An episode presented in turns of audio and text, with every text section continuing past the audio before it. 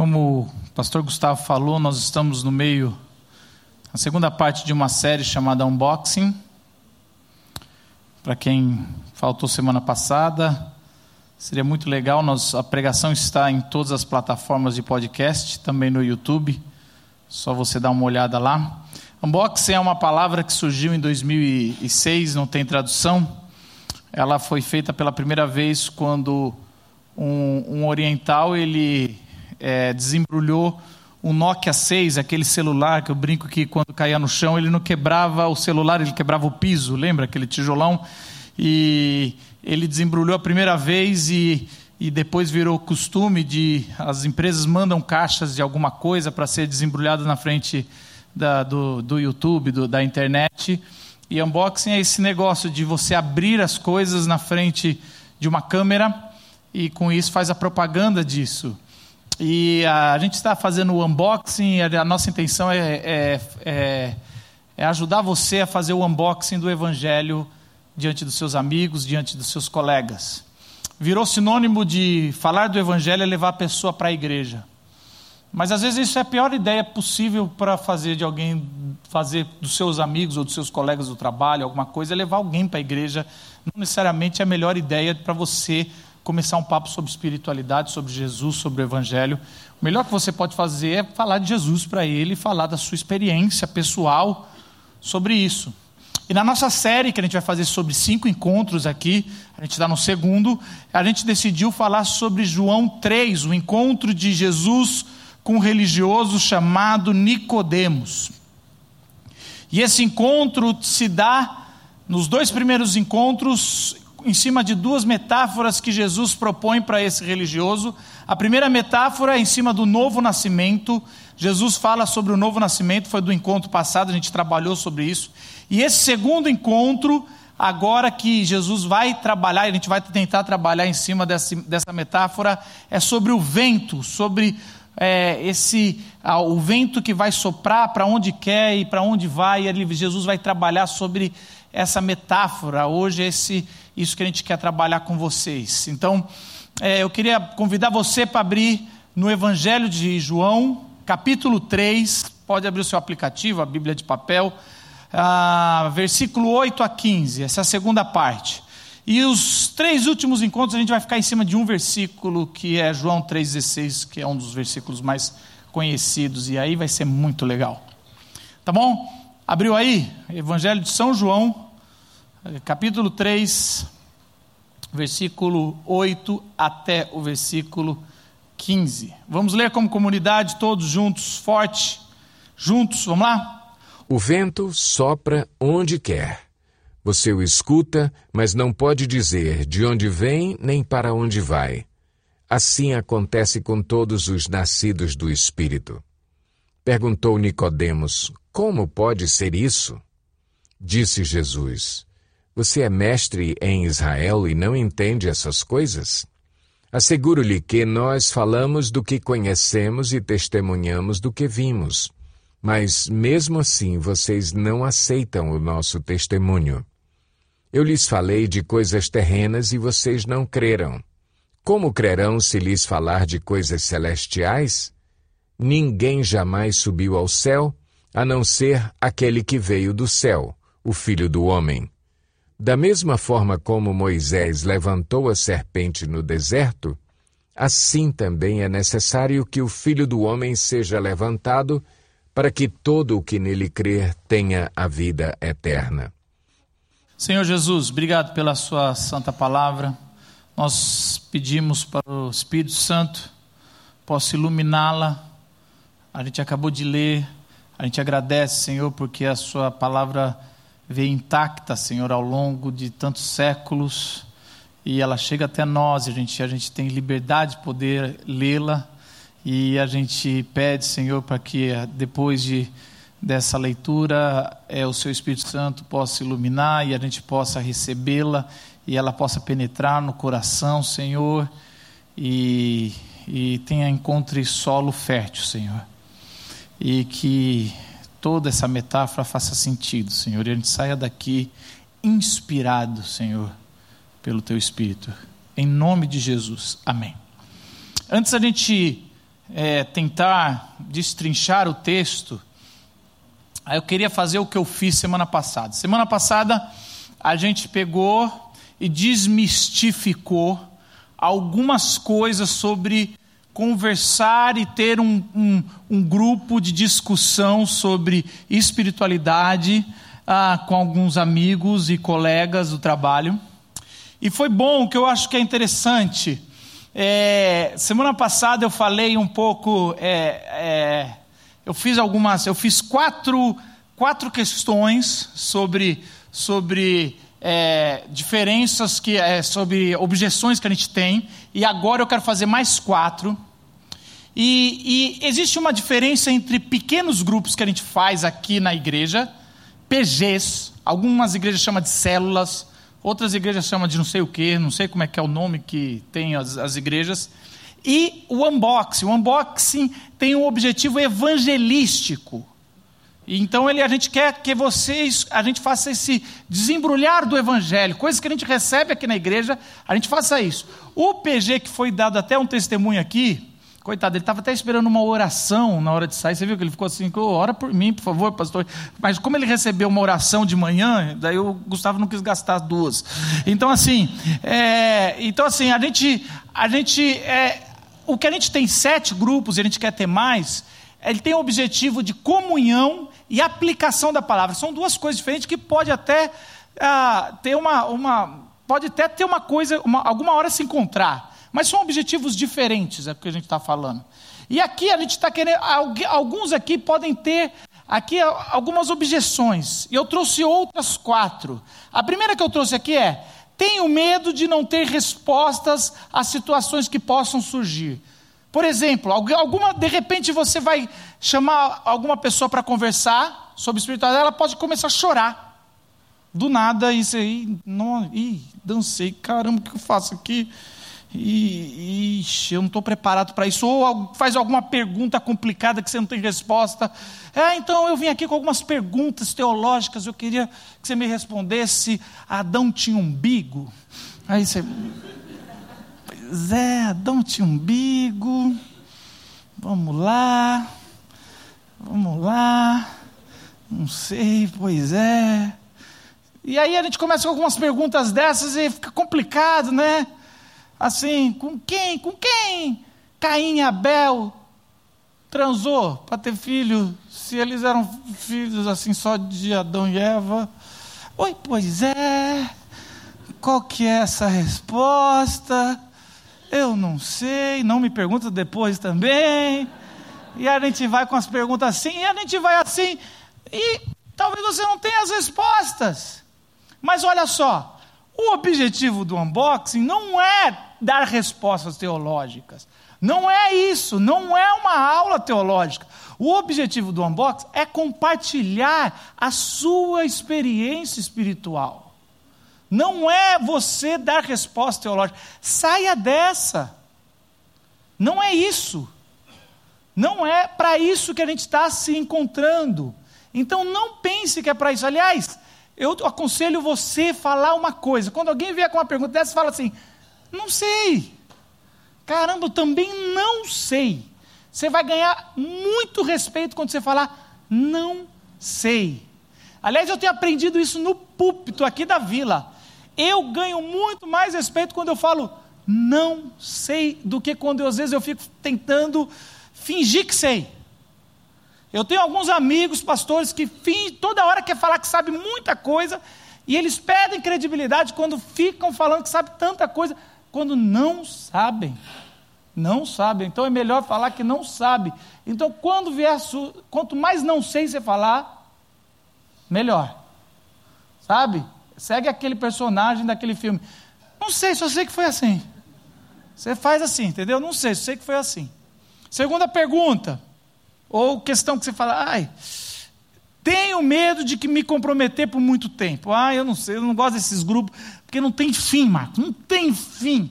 Eu entro nesses grupos de quarta-feira, mas meu Natal já fica comprometido, mas é o ano que vem, eles não param de me ligar. O, o, Gustavo fez uma coisa terrível que eu vou já dar uma bronca durante a semana. Que ele foi falar o negócio do QR Code, falou que a gente vai incomodar. Tem gente que já estava preenchendo, parou de preencher. Preenche. A gente vai incomodar sim, é verdade, mas a gente vai parar uma hora. Essa é outra verdade que ele deixou de falar. Porque é o seguinte: o nosso encontro tem três encontros. Isso é maravilhoso. Três encontros, começo, meio e fim. Não é uma assinatura que não tem fim nunca. Pode ver, parece que você vai ter uma assinatura que nunca tem fim. Não, a gente vai te mandar. Revi... Eu tenho uma revista que eu não vou falar o nome, mas é uma das maiores revistas que tem aí, sabe? E aí eu cheguei na casa e essa revista estava sendo assinada do antigo proprietário. Eu estava comprando a casa e a revista vinha e eu falava: Nossa, olha só, o, o antigo não deve ter parado. E aí eu li o nome e e na verdade não era o nome do antigo, era do antigo, do antigo, do antigo. E eu percebi que a revista todo, toda semana chegava. E eu liguei para lá e falei, gente, ó, não mora mais aqui. E sabe o que aconteceu? Nunca parou de chegar. E eu fiquei indignado, eu falei, cara, eles estão mandando. Eu abri e lia, legal. E aí um dia um cara chegou para mim e falou, eles nunca vão parar de mandar. Eu falei, por quê?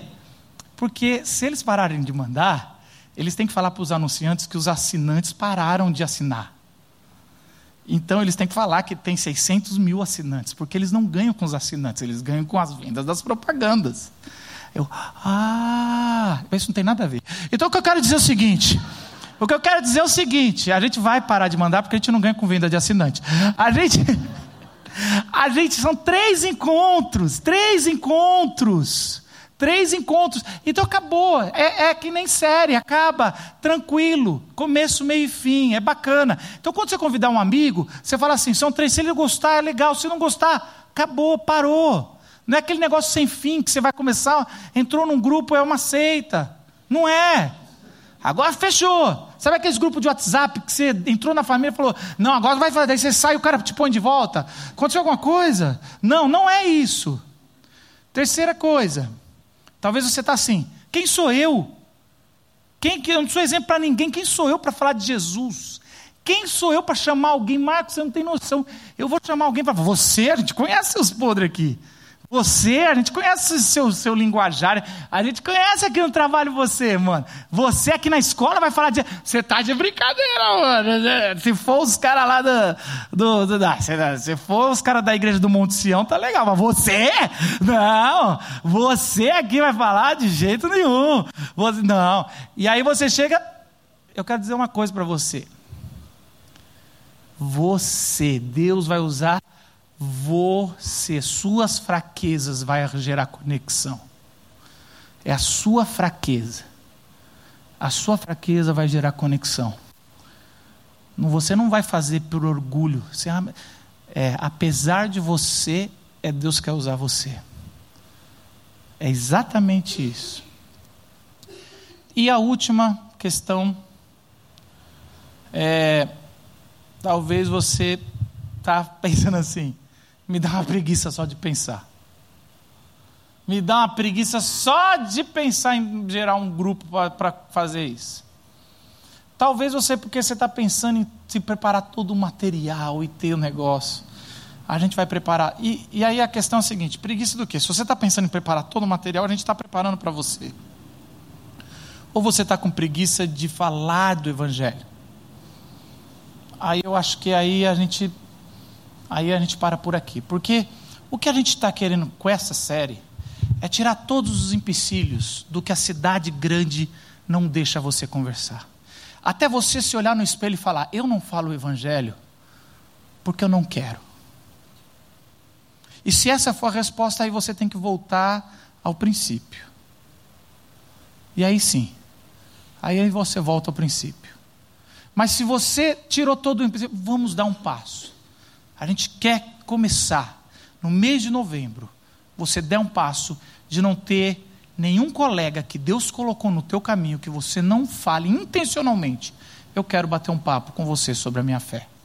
E é isso que a gente vai fazer. Vamos abrir o texto aqui agora e falar do texto. Olha que interessante. Jesus vai falar sobre o vento. E Jesus vai falar sobre o vento e ele faz sobre essa metáfora, fala: olha, o vento sopra para onde quer. E ele vai para lá, vem para cá, e, e, e, e, é interessante que você talvez tá saindo, vai sair daqui dessa série extremamente motivado. Porque talvez eu seja bom nisso, talvez eu seja um, um cara que motive você. Eu, eu, eu, eu, talvez tenha esse dom de motivar você. Você vai sair motivado. Eu, quero, eu quero falar uma coisa sobre meu pai. Meu pai, em 1969, ele fundou um acampamento chamado Jovens da Verdade. Então, se há uma coisa que conheço na vida, é acampamento. Eu nasci numa terça de carnaval, meu pai estava pregando e minha mãe estava me parindo. Meu pai chegou atrasado no parto porque ele quis acabar a pregação. Então eu conheço acampamento. E, e, tem uma história de acampamento que é interessante. Tinha um acampamento universitário que acontecia num fim de semana. E esse acampamento universitário ia receber muitos universitários e, e, aqueles, e chegou os equipantes depois do almoço, com muito empolgados para fa falar de Jesus para esses equipantes. E aí, é, eles estavam extremamente motivados, mas eles não sabiam como falar para esses equipantes. Eles queriam um método, eles estavam é, muito motivados, mas não sabiam como. E talvez você esteja desse, desse jeito, motivado, mas não sabe como. E aí o líder chegou e deu uma bexiga para cada um uma bexiga para cada um desses equipantes. Eram vários equipantes, eles, eles chegaram depois do almoço, eles iam ter que preparar o acampamento para a noite, quando os equipantes chegassem, eles iam, é, os equipantes iam preparar para os acampantes chegar e está tudo pronto no, no, acampamento. Então deu, deu uma bexiga para cada um, se você é do Rio é um balão, eu não tem diferença. E a gente, quando estava conversando sobre essa história durante a semana, um dos, dos pastores falou: vamos dar uma bexiga para cada um. Eu poupei vocês disso, desse, dessa dinâmica que ia ser um inferno na vida de vocês. Vocês iam lembrar desse culto para sempre, de tanto raiva. E aí, aí, mas fica só na história. E aí a gente estava, e aí eles todos pegaram a, a, a bexiga, e aí o, o, o líder falou: enche essa bexiga. E eles encheram a bexiga forte, e a bexiga ficou cheia. E eles não podiam amarrar a bexiga. E aí ele, ele pegou e falou assim: agora, isso aqui, aí deu a palestra lá, isso aqui representa a força de vontade de vocês. Isso aqui representa a, a motivação que vocês têm de falar de Jesus. Esse vento que vocês sopraram aqui. E aí ele falou assim: agora vão fazer o trabalho que vocês têm agora à tarde para preparar o acampamento para os acampantes. E aí à noite a gente conversa. E, por favor, cuidado para não perder a motivação. E aí uns foram lavar banheiro, outros foram rastelar o acampamento, e eles tinham que ficar apertando a motivação. E aí eles foram fazer a motivação, e logo, em 30 minutos, algumas motivações acabaram, porque é difícil fazer qualquer coisa com a motivação. E aí as coisas foram. Quando deu seis horas da tarde, reuniu toda a equipe de novo, ninguém estava mais com a motivação cheia. Porque é já pensou se eu tivesse feito essa dinâmica de verdade, que vocês segurando a motivação, vocês entenderam por que, eu não quis fazer? E aí, quando estava a motivação vazia, ele trouxe e deu a lição, que era interessante, que marcou. Era o seguinte: não dá para segurar a motivação. A motivação, se você acredita que a motivação é uma só, é um sopro só, a gente não aguenta. Talvez vocês saiam daqui de uma mensagem que eu dei, achando que é só um sopro só, e você sai muito motivado. Eu vou falar de Jesus, é muito legal. sai o sopro, e vocês saem daqui, chega no outro dia, é, com esse balão tentando segurar, e aí vem, vocês sabem a paulada que é de manhã, amanhã, segunda-feira de manhã, o trabalho de vocês e tudo que vocês vão ser, e aí vocês são atropelados pela segunda-feira, e vocês querem lembrar daquele amigo seu que só vai ver terça-feira, aquela amiga, e o seu balão vai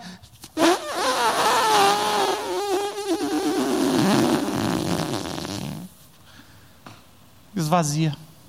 Você chega lá, acabou. É a primeira bronca que você tomar do seu chefe amanhã, acabou o balãozinho.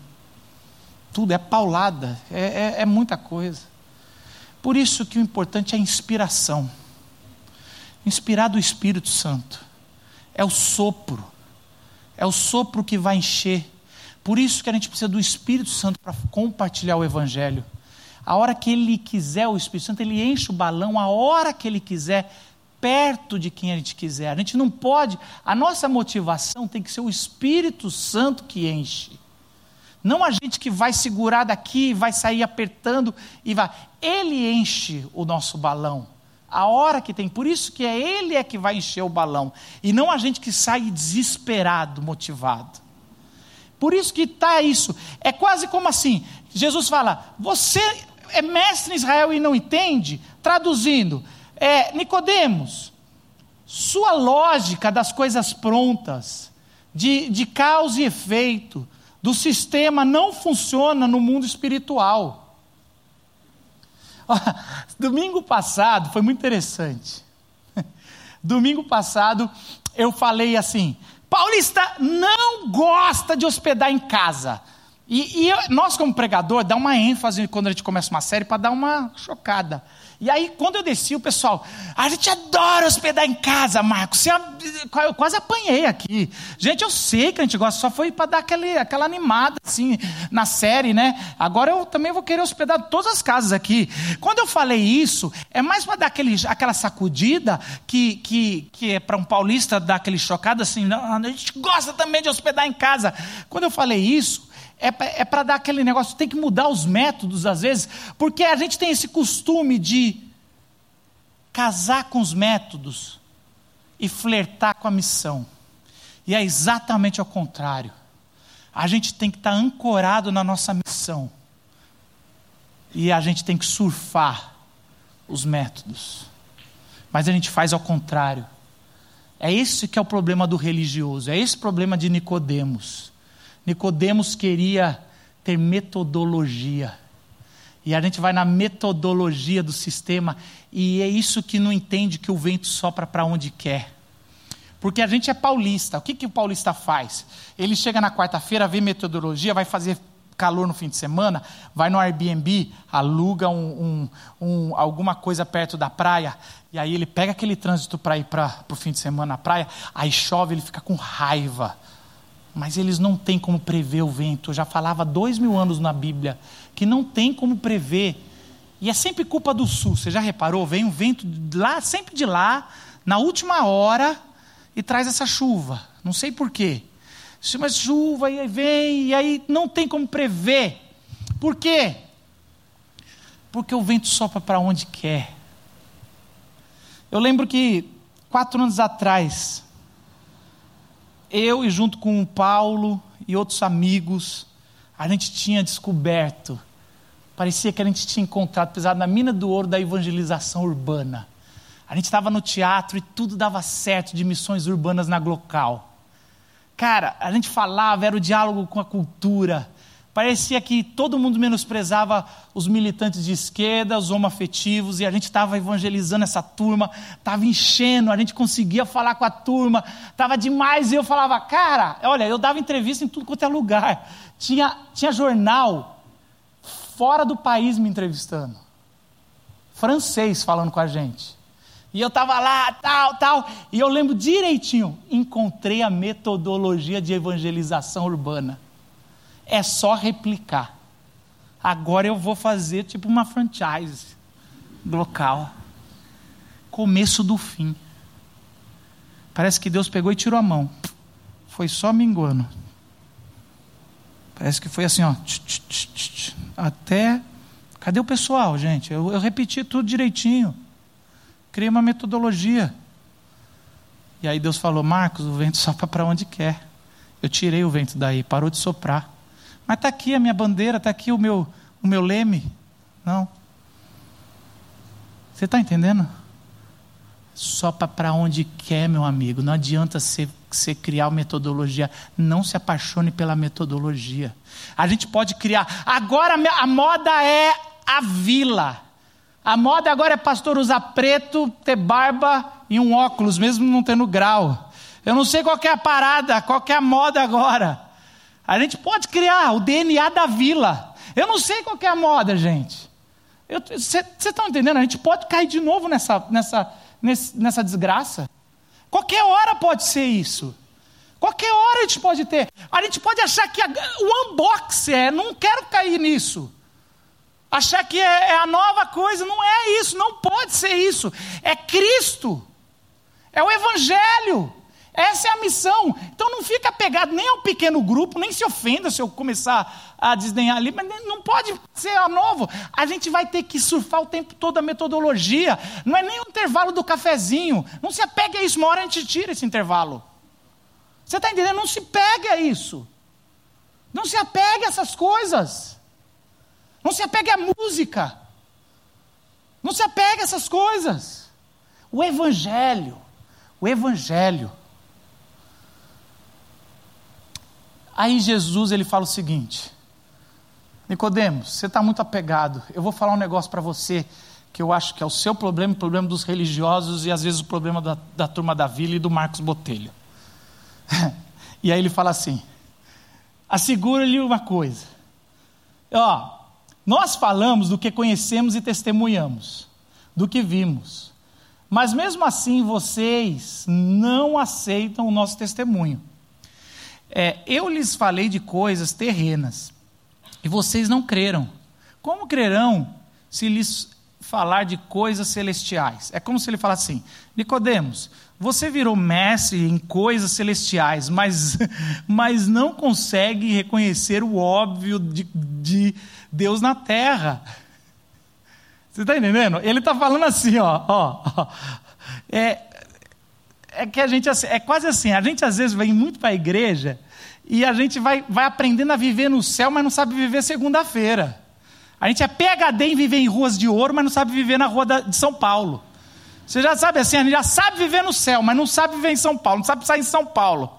Então é, é, é, é essa coisa, a gente já sabe falar a língua de Deus, a língua dos anjos, mas não sabe conversar com alguém de São Paulo, não sabe conhecer, não sabe mais, a gente já está perdendo o tato. A gente não sabe falar de Jesus para alguém, como é que pode? A gente sabe falar a língua dos anjos, não sabe falar a língua dos homens.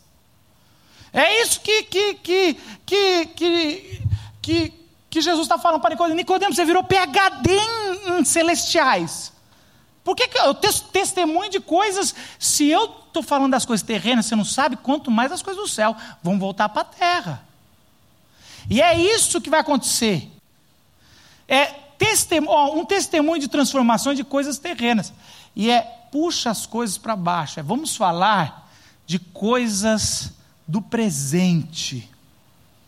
Use a realidade Use as coisas presentes para falar. Use as coisas presentes para conversar.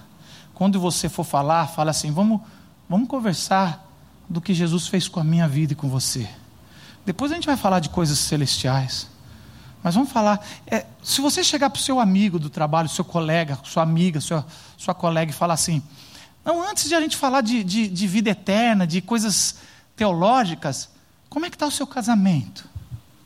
E a sua, eu soube que você teve uma crise do pânico. Como é que está? Como é, como é que está? Eu, eu, eu soube que, que você pediu demissão. É verdade? E como é, como é que está a sua. Pergunta. Eu soube que seu pai teve, teve um infarto, morreu recentemente, alguém da sua família.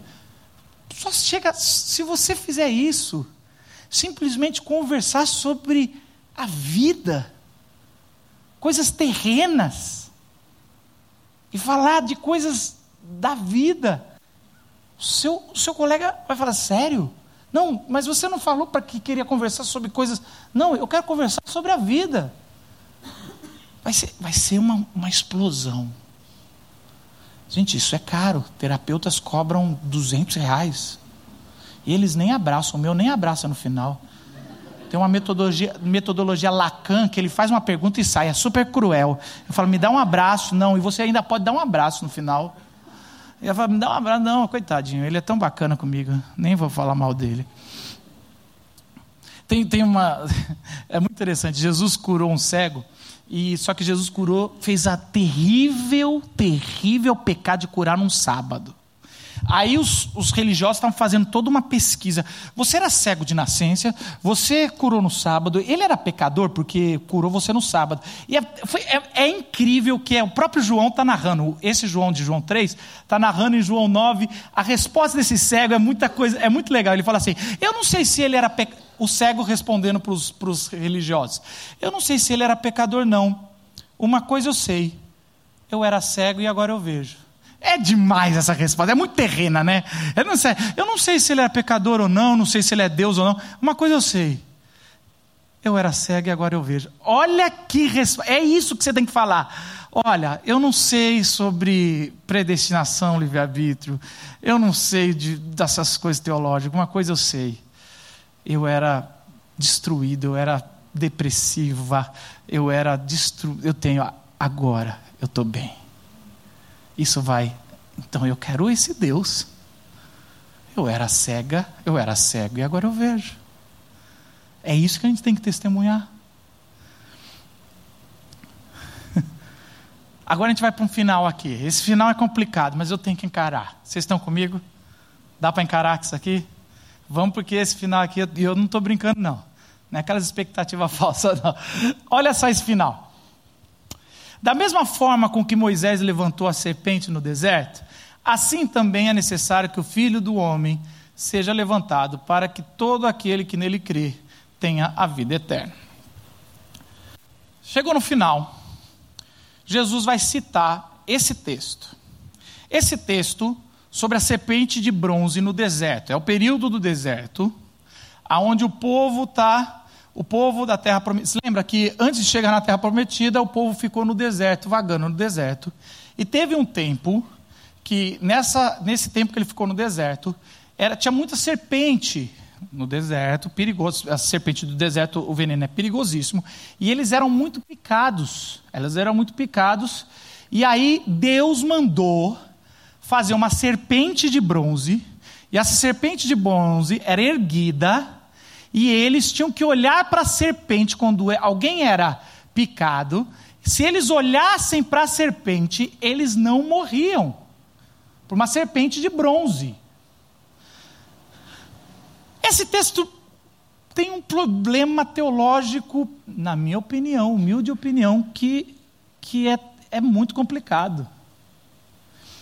Agora, geralmente, eu como pastor, eu passaria sem falar desse problema teológico.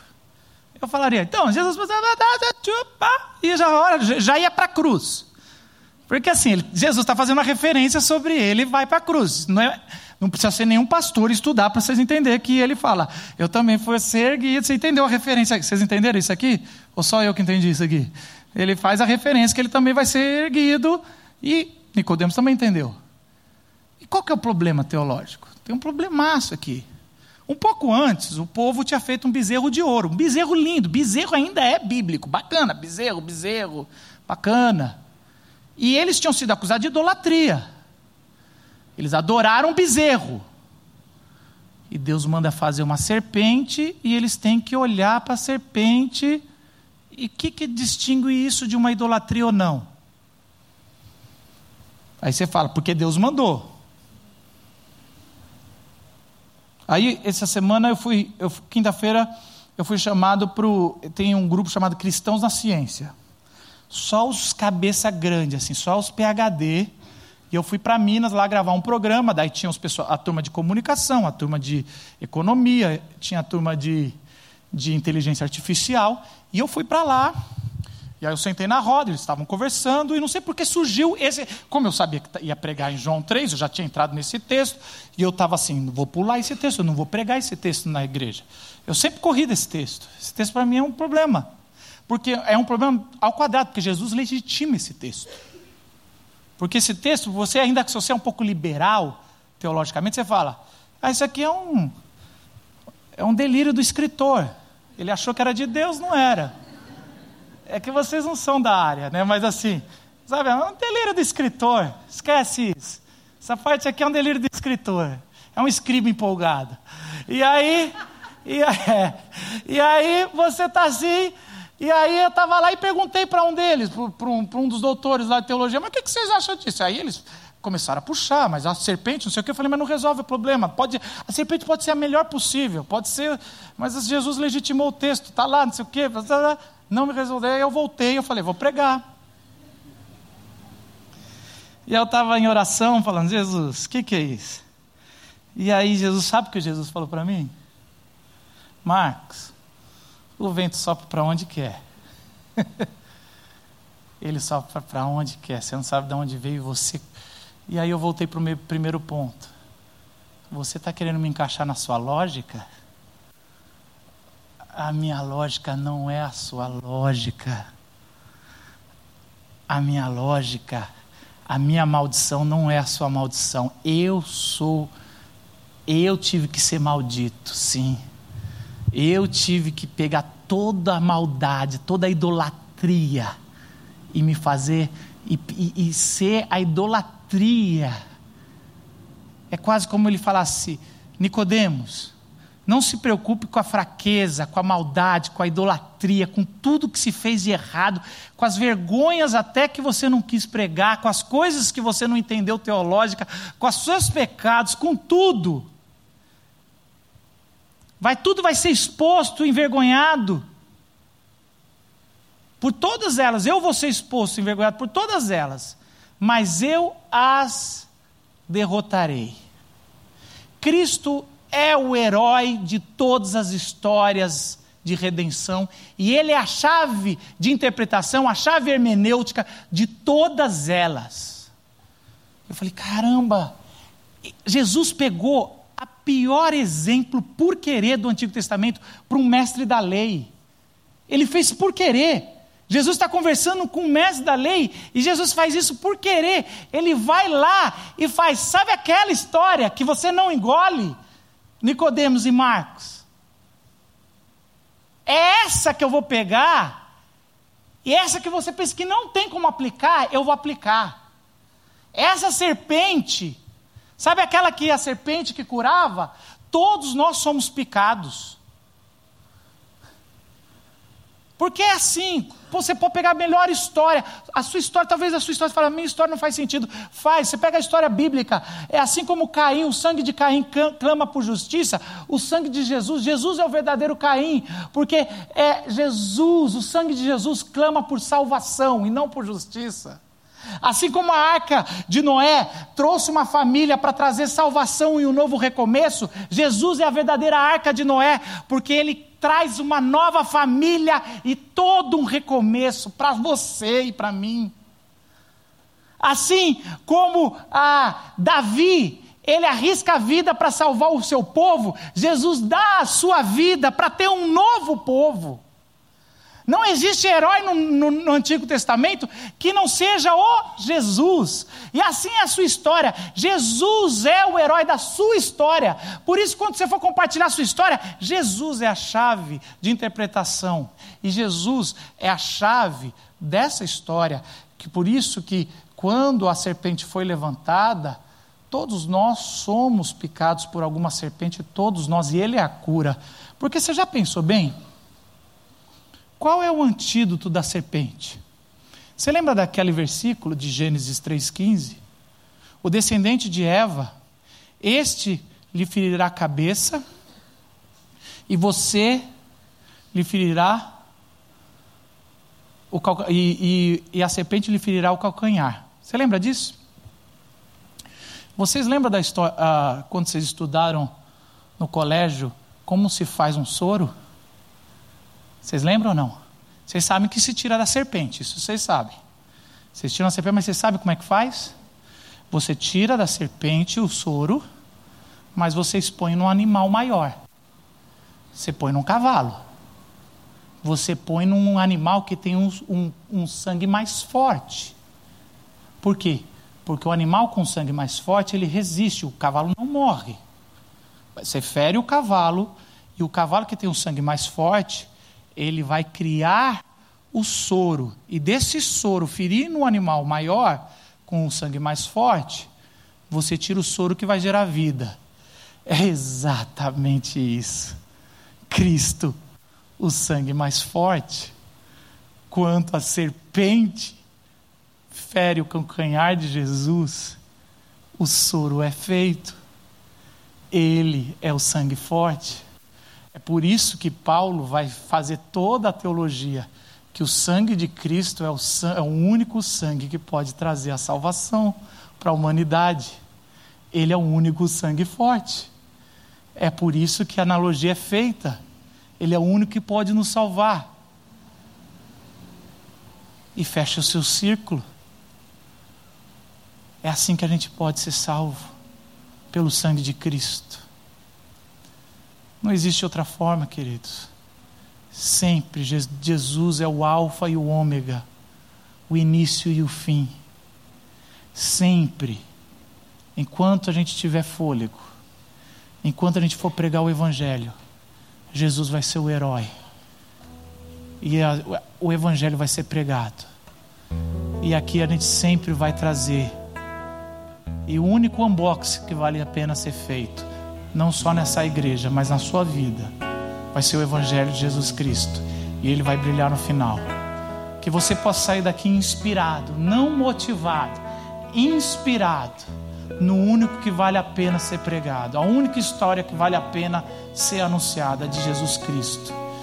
E que essa semana você possa fazer uma lista, uma lista dos seus colegas, e que em novembro não passe, que o nome de Jesus não passe de ser anunciado para todos aqueles que você conhece. Baixe sua cabeça. Quero fazer uma oração desafiando você, um apelo. Senhor Jesus, em nome de Jesus, em nome do seu filho que se sacrificou por todos nós e nos salvou, e nos comissionou, Senhor, uma grande comissão de levar a tua palavra, Senhor. Que cada aqui não saia com sentimento de culpa, Senhor. Culpa não leva a nada, Senhor.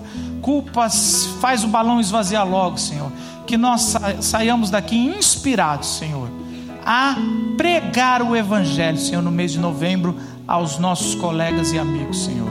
Que nós saiamos daqui, Senhor, motivados, Senhor, no Espírito Santo, Senhor. Que saiamos aqui inspirados, Senhor, a falar do, do Evangelho de Jesus para os nossos amigos e colegas. Amém.